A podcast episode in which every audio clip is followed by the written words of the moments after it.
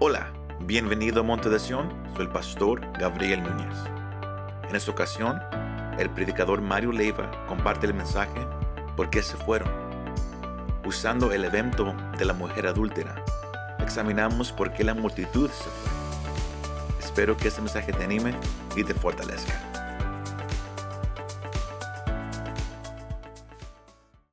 Hay, una, hay un propósito con esta enseñanza que Dios ha, ha puesto eh, en mi corazón para compartirlo con ustedes. Y el propósito en esta tarde es que la iglesia entienda, que entre un entendimiento, que cuando Dios nos habla y te exhorta en alguna situación de tu vida, o te confronta en algún pecado en el cual estás batallando eh, en tu persona, en tu corazón, en tu diario vivir, Dios quiere que nadie se vaya sin antes arreglar su vida delante del Señor. Es algo bien importante, tanto para el que ya tiene conocimiento como para aquella persona que no tiene todavía el conocimiento, pero que tiene la oportunidad de escuchar la palabra de Dios.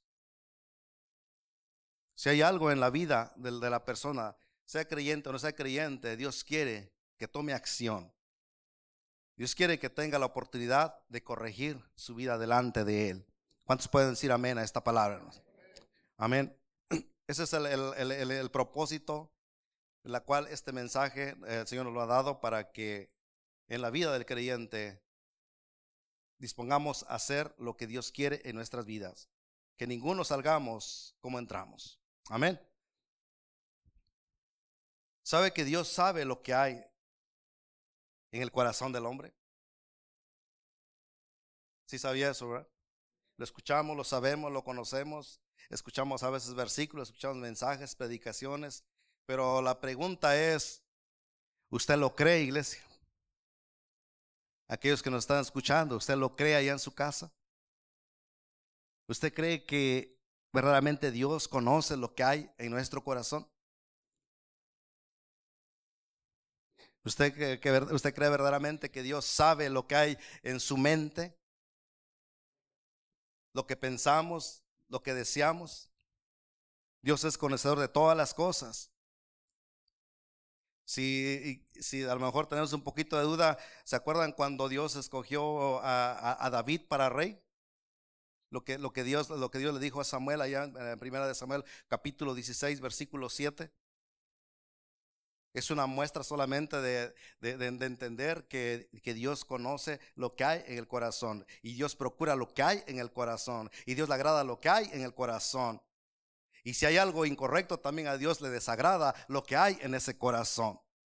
Vean lo que dice ahí la palabra de Dios allá en el libro, en, el primera de Samuel, capítulo 16, versículo 7. Si lo, si lo tienen, primera de Samuel, capítulo 16, versículo 7. Dice la palabra, dice, y Jehová respondió a Samuel, Dice, no mires a su parecer ni a, lo grande de su estatura, porque yo lo desecho.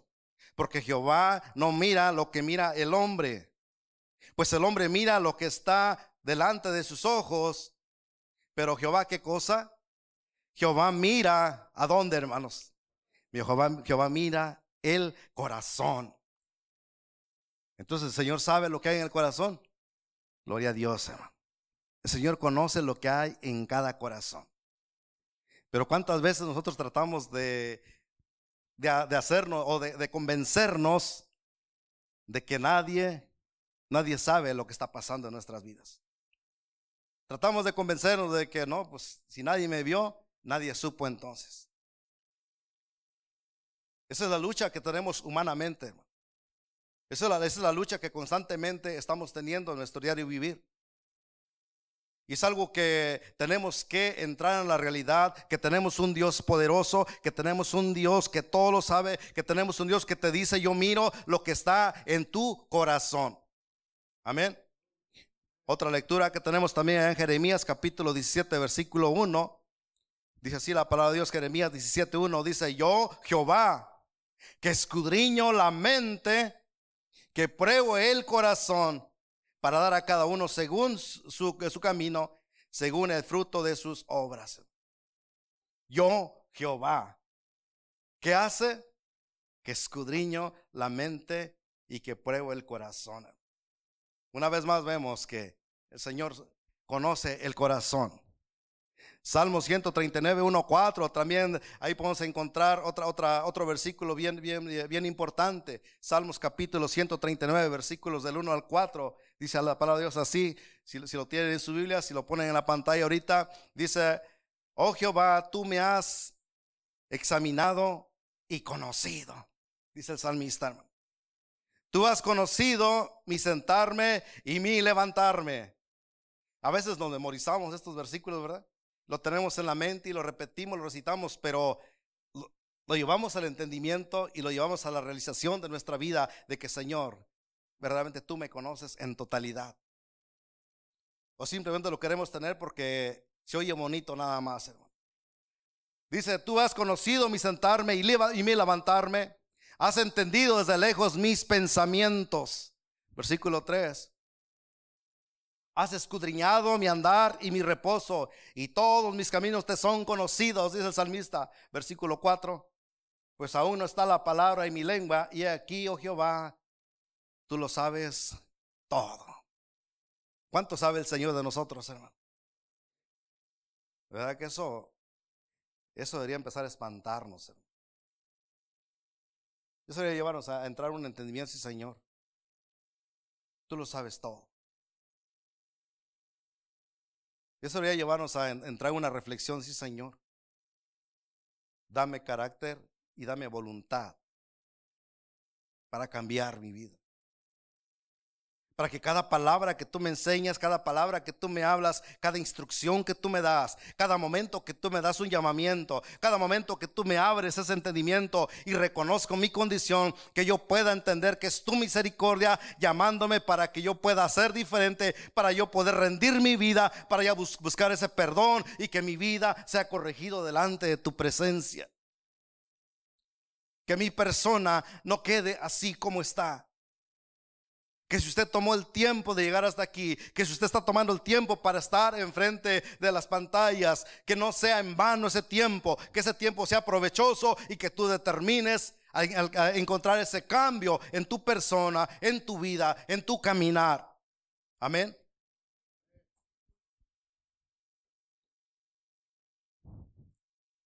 La palabra que, acabamos de leer, y antes de, entrar a esta porción de la lectura, Solamente quiero hacer énfasis en qué es lo que había pasado un día antes, podríamos decir, de, que sucediera esta escena que leímos ahorita, hermanos. Cristo se encontraba en, Galilea en ese tiempo. Unos días antes iba a comenzar las fiestas de, los tabernáculos. Pero ya los judíos se habían procurado, ya, habían pretendido matar a Jesús. Ya había, eh, ya había esa, esa intención en el corazón eh, del pueblo judío. Entonces Jesús se fue a Galilea y ahí estaba, fue cuando llegaron, eh, llegó el día de los tabernáculos y sus hermanos y los discípulos pues, ahí estaban y dicen no vamos a ir a la, fiesta. Y Jesús los mandó, si lo ven en el capítulo 7, un, un capítulo antes, ahí va, va, a encontrar esto, que entonces Jesús les dijo, vayan ustedes. Yo, yo, yo me quedo y despidió a sus hermanos y se fueron sus discípulos y todos, pero dice la palabra Dios que después él también fue. Pero él estuvo ahí entre, entre el pueblo, llegó a Judea y andaba ahí en oculto para no darse, darse, darse a ver. Pero después, a la mitad de la fiesta, él se presentó en el templo. Él estuvo en el templo y ahí enseñaba, ahí estaba eh, predicando una vez más porque ese era el trabajo de, Cristo. A eso vino el Señor. Él vino a buscar y a salvar lo que se había perdido. Él vino a dar esas nuevas nuevas a su pueblo. Él vino a, predicar esa, esa esperanza a su pueblo. Entonces vemos que ahí estaba, Cristo predicando, pero en esa, en, esa enseñanza Él empezó una vez más a, dar la enseñanza como es a, su pueblo y ellos se empezaron a murmurar. Se empezó a, extender que ahí estaba. Entonces los fariseos se dieron cuenta que, estaba en, la, ciudad, que estaba en el templo y que todo lo que estaba haciendo estaba empezando a causar una inquietud dentro del pueblo otra vez. Entonces ellos al, enterarse, dice la palabra de Dios, si, si, eh, si lo sigue leyendo ahí, que entonces ellos mandaron a unos alguaciles. En otras palabras, mandaron a los soldados o a los policías, como usted lo quiere entender, mandaron a alguaciles para que fueran y que lo aprendiesen. Porque de lo contrario, pues eh, dice, va, va, a seguir alborotando al pueblo. Y recuerden que ya su intención de ellos era que matarlo. Ya querían eh, quitarlo, ya no querían saber de él, de él nada. Entonces ah, mandaron a los alguaciles y fueron para allá, ah, para, supuestamente para detenerlo, entraron, pero cuando ellos llegaron, se quedaron ahí esperando y todo lo que escucharon del Señor, estos hombres en vez de llegar y arrestarlo, lo que hicieron se quedaron ahí y fueron conmovidos con las palabras que estaban escuchando del maestro. Entonces ellos se regresaron ya terminando. Cristo empezó a hablarles ahí. Si usted lo mira ahí, la palabra de Dios. Vamos a hacer esta lectura en el versículo, en el versículo 37 ah, dice, en el último gran día de la fiesta, Jesús se puso en pie, versículo 6, 7, 37. Dice, en el último y gran día de la fiesta Jesús se puso en pie y alzó su voz diciendo, si alguno tiene sed, venga, venga a mí y beba. El que cree en mí, como dice la escritura, de su interior, eh, de su interior correrán ríos de agua viva. Esto dijo del Espíritu que, que, habían de recibir los que creyeran en Él, pues aún no había venido el Espíritu Santo, porque Jesús no había sido aún glorificado. Esas son las palabras que Cristo les estaba diciendo. Ahora, ¿cuál era la, costumbre de la, de la, fiesta de los tabernáculos? Ah, de acuerdo a la, tradición, lo que hacían es que en esos días celebraban y daban gracias a Dios por, por cuando ellos salieron de, Egipto y por toda esa peregrinación que tuvieron en el desierto. Es el tiempo en el cual ellos celebraban esa, esa fiesta por siete días, todos los días estaban ahí y dice la, historia que lo que hacían era fabricar eh, ah, cabañas o campamentos, casas de acampar donde ellos habitaban y ahí estaban y celebraban y se gozaban y en las tardes iban y dice que recogían agua del estanque de Siloé y lo llevaban al altar y todas las tardes volteaban esa agua ahí, lo ofrecían como una ofrenda en ese agradecimiento y había ese, ese gozo, había esa, esa alegría dentro del pueblo. Eso es lo que hacía. Y en el último día entonces Cristo les dice, les dijo esas palabras. Por eso es que les dice esto, dice, si alguno tiene sed, venga a mí y beba. El que cree en mí, dice, como dice las escrituras, de su interior, de su interior correrán ríos de agua viva. Cristo les, enseña esas palabras, los, alguaciles entienden esa palabra y se van conmovidos con esta palabra. Y vean lo que sucede cuando, cuando, cuando llegan ah, con, los, ah, con los fariseos. Dice los alguaciles, versículo 45, los alguaciles vinieron a los principales sacerdotes y a los fariseos y estos le dijeron, ¿por qué no, no, lo habéis traído? Los alguaciles respondieron, jamás hombre alguno ha hablado como este hombre. Lo que ellos escucharon, dice, no hemos escuchado a nadie hablar como este hombre. ¿Cómo crees que nos vamos a atrever a, arrestarlo? ¿Cómo crees que íbamos a atrevernos a acercarnos y agarrarlo si lo que estaba diciendo eran palabras poderosas, eran palabras con autoridad, eran palabras que nunca habíamos oído y ahora esa palabra ha, tocado nuestro, nuestro corazón, algo ha pasado. Y vean lo que les dicen ahí los fariseos enojados. Entonces los fariseos le respondieron, ¿también vosotros habéis sido engañados? ¿Acaso ha creído en alguno del... ¿Acaso ¿Ha creído en él alguno de los gobernantes o de los fariseos? Mas esta gente que no sabe ley, ah, maldita es.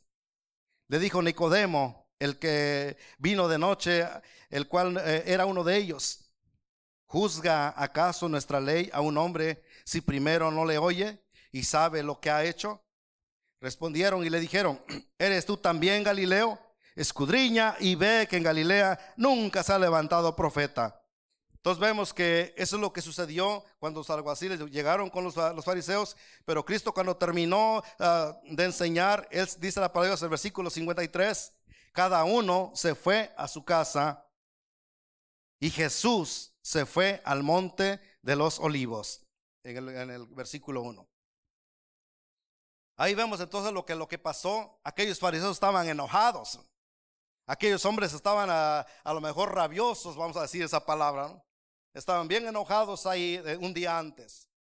Y aquí vemos eh, al siguiente día, dice, y por la mañana volvió al templo Jesús, ¿no? Y todo el pueblo vino a él y sentándose él, dice, les enseñaba. Entonces, vean, noten esta palabra, los escribas y los fariseos le trajeron una mujer sorprendida en adulterio y poniéndola en medio. Le dijeron, maestro, esta mujer ha sido sorprendida en el acto mismo de adulterio.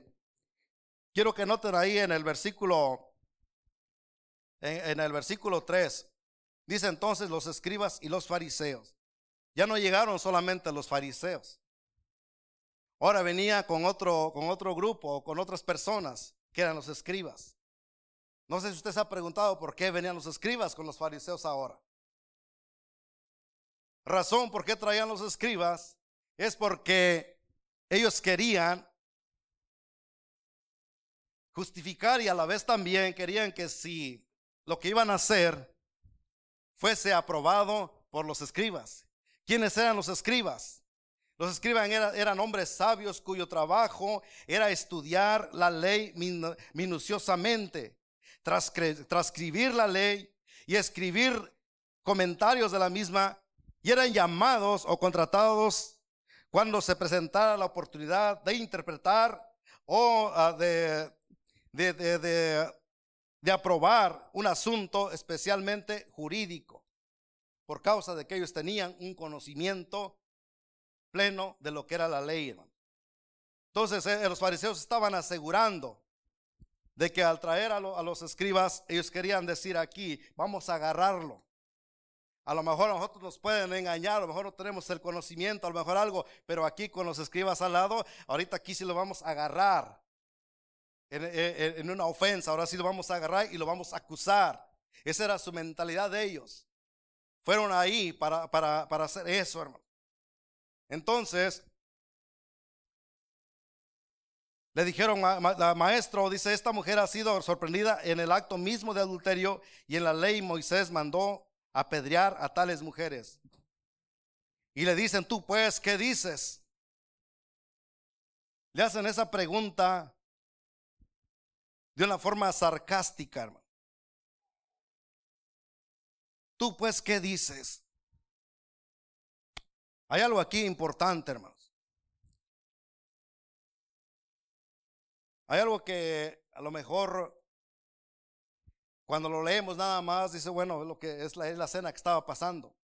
Pero si se dan cuenta, dice la palabra de Dios que lo, que está escrito aquí, que ellos llevaron solamente a la mujer. Ahora, ¿qué dice la ley? Si ustedes ven Deuteronomio capítulo 22, versículo 22, quiero que vean lo que dice ahí, hermanos. Deuteronomio 22, 22. Si lo tenemos ahí en la, pantalla y si trae su Biblia, ¿qué dice ahí, hermanos? Dice, si fuere sorprendido alguno acostado con una mujer casada, con marido, ¿qué cosa? Ambos morirán.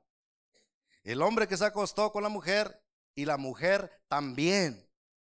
Así quitarás el mal de Israel. ¿Quiénes iban a morir, hermanos?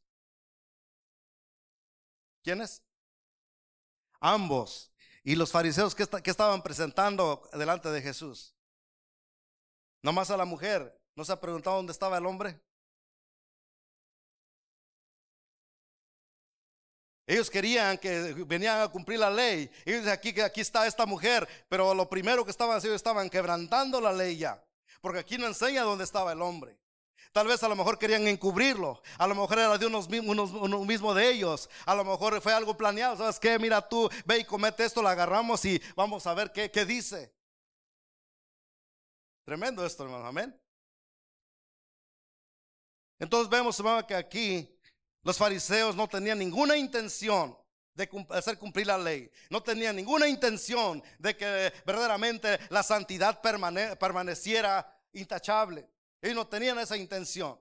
La intención de ellos era, de alguna forma, encontrarle algo incorrecto al Señor y arrestarlo.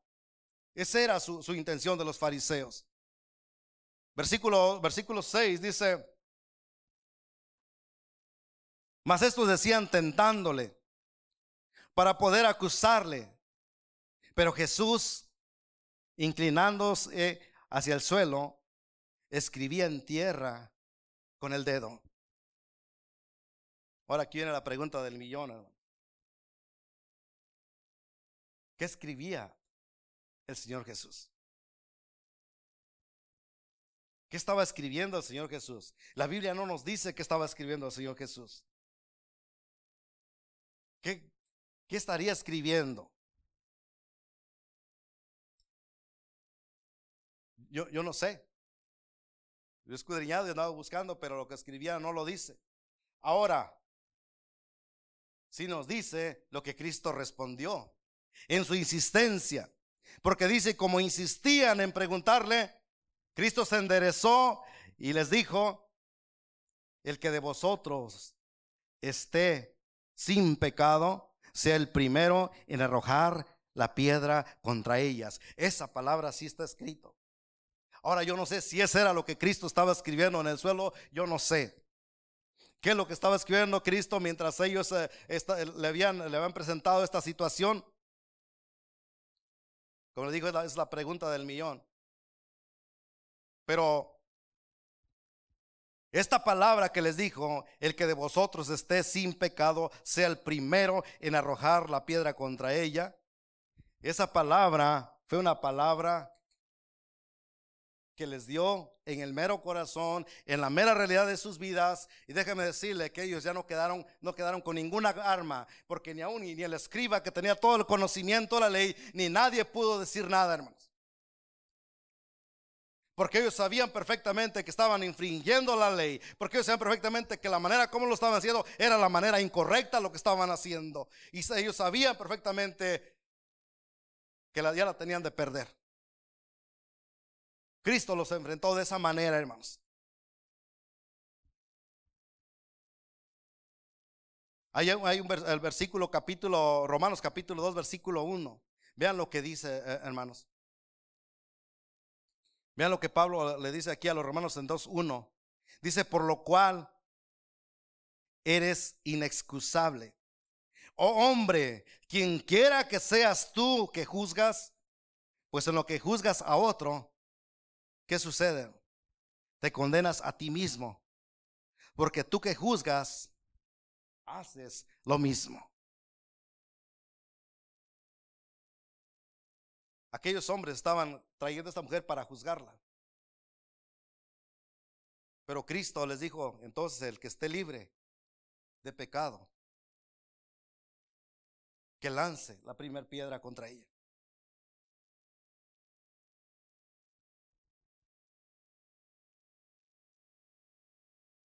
Cristo se inclinó de nuevo. E inclinándose de nuevo, dice hacia el suelo, siguió escribiendo en tierra. Y como decimos, ¿qué, seguía escribiendo? No sé. Tal vez escribía a lo mejor el Salmos 14, 2, 3, donde dice que Jehová mira desde los cielos sobre los hijos de los hombres para ver si había algún entendido que buscara a Dios. Todos se desviaron, aún se hicieron eh, corrompido. No hay quien busque a Dios. Y luego, ¿qué dice? Que no hay ni siquiera uno. O tal vez a lo mejor estaba escribiendo Jeremías capítulo 17, versículo 13. O tal vez escribía la lista de pecados que los, ah, que los acompañaba a cada uno de ellos en ese instante cuando estaban parados delante del maestro. O tal vez escribía el nombre de cada uno de ellos, eh, reconociéndose, cada, identificándose cada uno con los pecados que Cristo estaba escribiendo. No sabemos que estaba, que estaba escribiendo. Pero lo que sí sabemos que cada uno de ellos fueron impactados con la palabra que Cristo les puso enfrente, hermano. El que esté libre de pecado le dice, tomen una piedra y arrójenlo contra ella. Esa palabra sí la tenemos y esa palabra es la palabra principal, la cual vino y tocó el corazón de ellos o, los, puso en un punto donde ellos no tuvieron ya nada más que hacer. Porque ellos dicen al, oír esto, Versículo 9, acusados, dice, por su conciencia, salían uno a uno, comenzando desde el más viejo hasta los postreros. Y quedó solo Jesús y la mujer que estaba en medio. En este versículo está la enseñanza que en esta tarde queremos llevarnos, iglesia. Pero ellos al oír esto, dice, acusados por su conciencia, salían uno a uno, comenzando desde los más viejos hasta los más jóvenes. Acusados por su conciencia, se fueron uno a uno. El título de este mensaje es, bueno, ¿por qué se fueron? ¿Por qué se fueron, iglesia?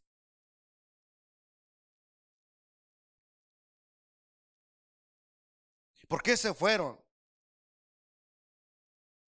Si ellos eran los que tenían ese conocimiento de las escrituras.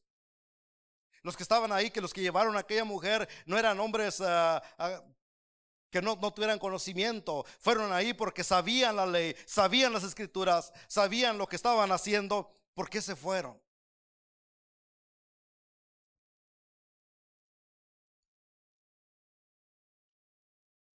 Ellos eran los maestros, doctores de la ley, conocedores. Pero más sin embargo, con una sola palabra que Cristo, que Cristo les puso fue suficiente y ellos Pudo más en sus vidas su orgullo, pudo más su religiosidad, pudo más la soberbia, pudo más el enojo, pudo más la hipocresía, pudo más la dureza de su corazón, pudo más su vergüenza, pudo más su celo por, por, por una posición y cuántas cosas más pudo haber habido, pudo más esas cosas y mejor determinaron irse. ¿Por qué decimos eso, hermano? Y esta palabra, yo, esta palabra Cristo me la dio un día, aquí en este lugar, hermano. Día que tuvimos ayuno y oración y estábamos orando. Y había un llamamiento y el Señor me dice, ¿por qué se fueron ellos? Dice, si yo, yo quería perdonarlos. Yo los hubiera perdonado. Yo estaba dispuesto a ver que cada uno de ellos cayera de rodillas, reconocieran su condición. Y así como aquella mujer permaneció de rodillas hasta que todo terminó, de esa, de esa misma manera Cristo quería encontrar a todos aquellos rendidos, reconociendo su condición. Pero ninguno se quedó, todos se fueron, hermanos. Comenzando, dice, desde el más viejo hasta el más joven. Salieron huyendo. Pero a mí la palabra de Dios me dice en Lucas 19, 10, porque el Hijo del Hombre dice, ha venido a buscar y a salvar lo que se había perdido. Esa era la palabra, esa es la promesa que Cristo traía. El Hijo del Hombre vino a buscar y a salvar lo que se había perdido. Delante de él había llegado un grupo que estaban acusando a una mujer. Pero si ellos se hubieran arrepentido, ellos se hubieran reconocido, ellos se hubieran entendido, estamos delante del Mesías, estamos delante de a quien, a quien estábamos esperando, se hubieran, hubieran reconocido, hubieran rendido su vida. Y a eso Cristo vino, hermanos, a salvar y a buscar lo que se había perdido, iglesia. Pero no lo hicieron. Se fueron. Juan capítulo 6, versículos 37 también dice, la palabra de Dios dice, todo lo que, lo que el Padre me da, dice, vendrá a mí y al que a mí viene, no lo echo fuera. Cristo no los estaba rechazando y no los iba a rechazar si ellos se hubieran arrepentido. ¿Por qué se fueron? Juan capítulo 3, versículo 17 también dice, porque no envió Dios a, su Hijo para condenar al mundo, sino para que el mundo sea salvo por él, hermano.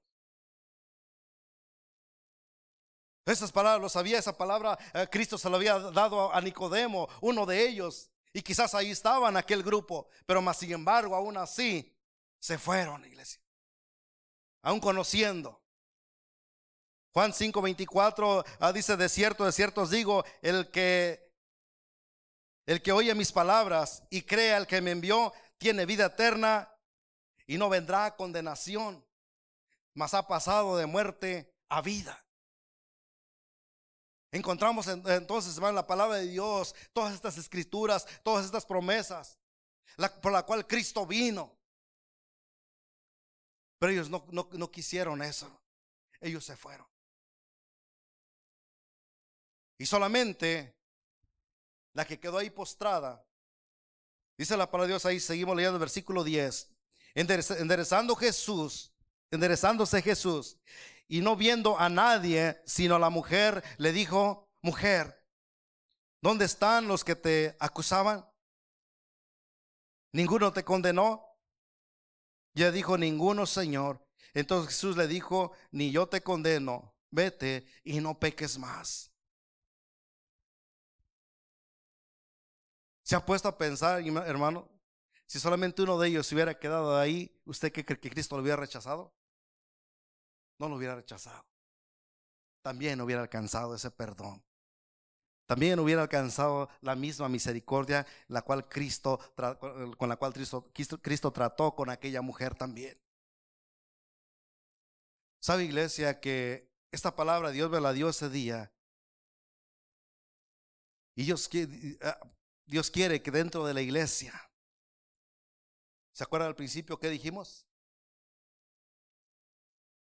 El propósito dijimos, se lo voy a repetir una vez más. Dios, ah, ah, Dios quiere que entendamos que cuando Dios nos habla y te exhorta en alguna situación en tu vida, cual sea lo que está pasando en tu vida, cual sea la debilidad, cual sea la lucha espiritual, cual sea lo que tú estás ah, ah, sintiendo en tu persona. Tú te conoces y dijimos que Dios conoce el corazón del hombre. Amén. O te confronta con algún pecado en el cual estás batallando en tu persona. Y cuando Dios te habla y Dios te, te exhorta y Dios te dice, esta es la situación en tu vida, no te vayas. No salgas, no, no salgas huyendo como, como pasó con, los fariseos. Si no es el momento de venir y caer de rodillas delante del Señor y corrige tu vida delante del Señor. Es el momento para decir, Señor, ciertamente esta es mi condición. Ciertamente esto es lo que has hablado a mi vida, lo que tú me has eh, eh, puesto en mi corazón, la manera como me has confrontado, verdaderamente es lo que está pasando en mi persona y yo me rindo delante de tu presencia y busco ese perdón, pero salgamos huyendo, Tenemos que sacar ese espíritu de fariseo, ese espíritu de saduceo dentro de las iglesias. Tenemos que reconocer, hermanos, que solamente Cristo es el único quien puede limpiar tu corazón. Cristo es el único quien puede sanar tu vida. Cristo es el único quien puede darte ese perdón de pecados. Cristo es el único quien puede romper cualquier cadena de vicio, cualquier cadena que esté atando tu vida. Solamente Cristo es el único quien puede darte esa libertad y darte esa salvación. Ese nombre se llama Jesús de Nazaret. Es Cristo Jesús el único. Los fariseos tuvieron a Cristo enfrente y no lo aprovecharon. Aquel grupo de hombres tuvieron a, Cristo en persona, tuvieron la oportunidad de su vida, de haber caído de rodillas y decir, Señor, perdóname. Ciertamente yo no estoy libre de pecado. Ciertamente mi condición en este momento, mi conciencia me está acusando, pero yo no voy a salir corriendo. Mejor yo caigo de rodillas delante de ti, que tú para que tú me perdones. Iglesia, es tiempo que nosotros entendamos esa parte.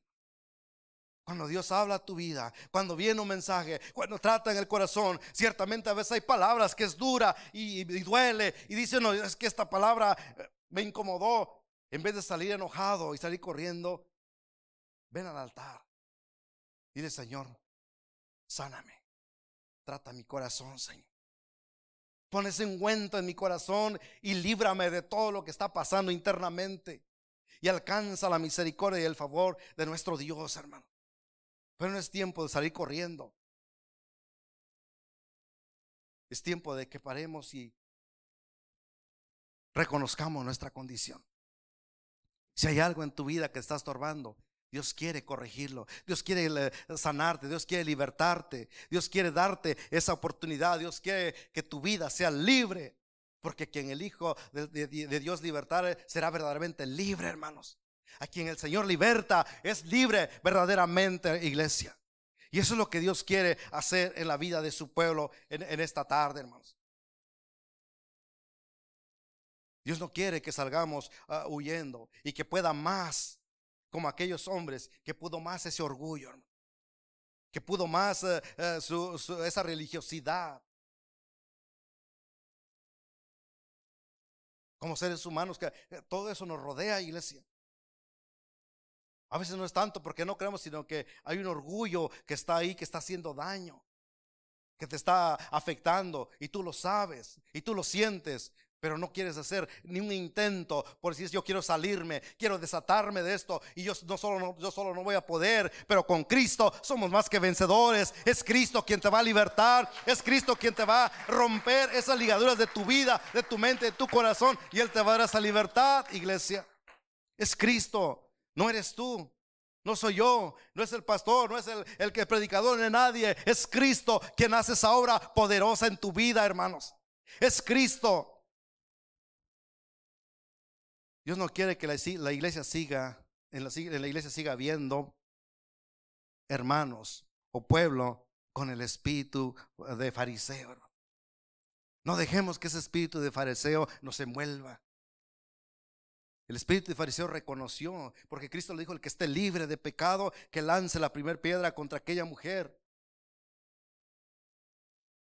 Nadie lanzó una piedra. ¿Qué quiso decir eso? Que todos eran pecadores y la palabra dice que no hay justo ni a uno.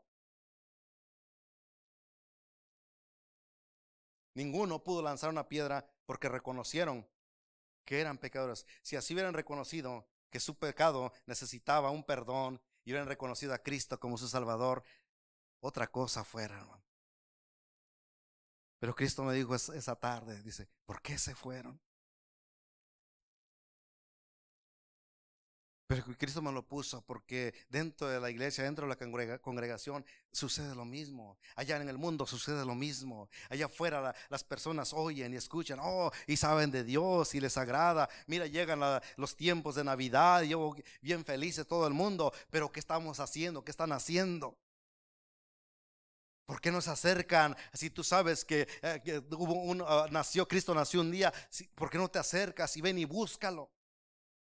Y dile, ¿dónde está? Yo quiero conocerlo. Yo quiero recibirlo en mi corazón. Yo quiero que mi corazón sea cambiado. Que, todo pecado sea perdonado de mi vida. Y yo quiero tener esa seguridad de salvación en mi alma. La iglesia reconocer su condición. Si hay algo que a lo mejor por, ya por la trayectoria de la vida tu corazón se ha enfriado, se ha endurecido. Dile Señor, yo ya no puedo con este corazón así. Es tiempo de acercarme a ti Señor y perdóname. Reconozco mi condición y yo quiero que tú me levantes. Dios quiere sanar completamente a su pueblo. Dios quiere que su iglesia sea verdaderamente libre por Él. Dios quiere que su iglesia sea una iglesia que camine con toda la libertad y con todo el gozo y con toda esa plenitud de Cristo en su corazón, iglesia. Ese es el Cristo en el cual servimos. Es el Cristo a quien amamos. Es el Cristo a quien alabamos, honramos y glorificamos. Él quiere hacer eso en la vida de cada uno, hermanos. No te vayas, no salgas huyendo. ¿Por qué se fueron aquellos? Porque ciertamente pudo más todas estas cosas. Dijimos, pudo más su orgullo, pudo más su religiosidad, pudo más la, la, soberbia que ellos tenían, pudo más el enojo que habían tenido un día antes, pudo más eh, su hipocresía, pudo más el, eh, amor a, a, las tradiciones, pudo más eh, esa vergüenza cuando Cristo los confrontó y cuántas cosas más pasó en sus vidas. Pero en esta tarde el Señor quiere que su iglesia sea entendida, que tengamos una oportunidad en nuestra persona de decirle, Señor, yo reconozco mi corazón. Y tú quien sabes todo, quien conoce mi corazón, no puedo engañarte, Señor. No puedo mentirte, Señor. Y yo quiero que tú me perdones en esta hora. Yo le voy a invitar a que se pongan en pie en esta tarde, hermanos. Y ahí puestos en pie. Tal vez si hay alguien ahí eh, detrás de cámaras, se nos están viendo en casa, o tal vez aquí están por primera vez visitándonos y usted nunca ha tenido la oportunidad de que sus labios confiesen a Cristo como su Salvador personal.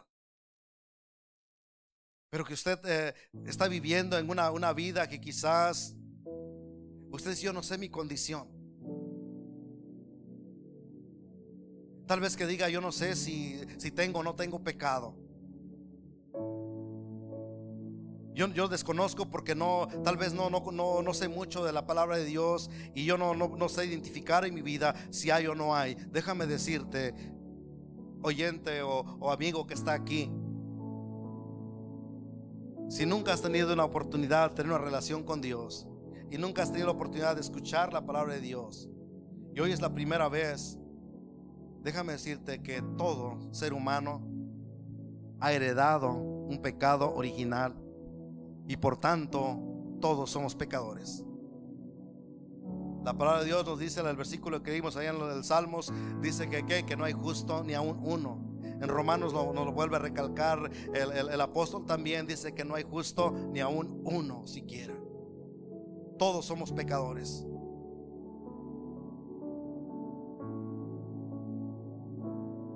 Y delante del Señor todo pecado ya tiene una condenación.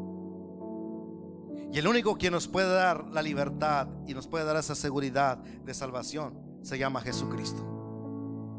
Aquel Jesucristo al cual estamos predicando. Aquel Jesucristo que pudimos ver aquí en la palabra de Dios, que en amor y misericordia perdonó a esta mujer. Aquel Jesucristo que confrontó a aquellos hombres en su pecado también, pero que no quisieron reconocerlo. Pero tú que estás aquí en esta tarde, tú que nos estás escuchando en esta tarde, tú tienes la oportunidad de reconocer a aquel Jesucristo, quien vino y pagó en la cruz del Calvario por tu pecado, por mi pecado, por el pecado de toda la humanidad. Tú tienes la oportunidad de decirle, Señor, yo quiero reconocerte en esta tarde como mi Salvador personal. Yo quiero que en esta tarde, Señor, tú perdones mis pecados, perdona toda condición en mi vida. Y yo quiero confesar tu nombre en esta tarde. Si estás ahí, tú quieres hacer esta decisión, hazlo de todo tu corazón y voluntariamente. Y solamente te voy a ayudar con esta, con esta oración. Dile al Señor, Señor Jesucristo, yo reconozco mi condición. Y en esta tarde yo confieso con mis labios que solamente tú puedes perdonarme de todo pecado. Reconozco que tú eres el Señor Reconozco que tú diste tu vida por mí y pagaste en la cruz del Calvario. Y confieso que tú eres el Señor y mi Salvador. Y yo recibo tu salvación.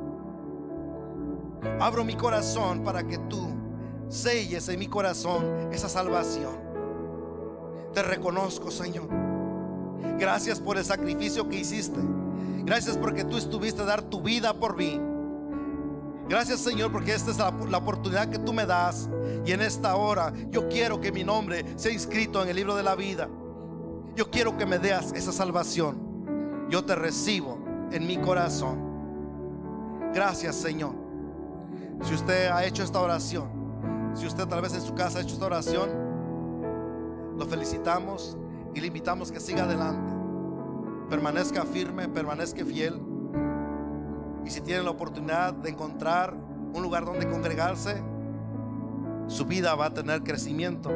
Y si usted está aquí en casa y quizás nos está acompañando por primera vez, si hizo esa oración, solamente déjenos saber. Tenemos sugieres ahí atrás, solamente díganle yo hice esta oración para que tomen su nombre y tomen sus datos y podamos contactarlo y estar orando por usted. Amén. Gloria a Dios. Muchas gracias por escuchar este mensaje. Si te gustó este mensaje, compártelo con tus amigos y familiares. Para saber más de nuestro ministerio, visítanos montedesion.com o también puedes bajar nuestra app para el teléfono. Que Dios te bendiga y nos vemos la próxima vez.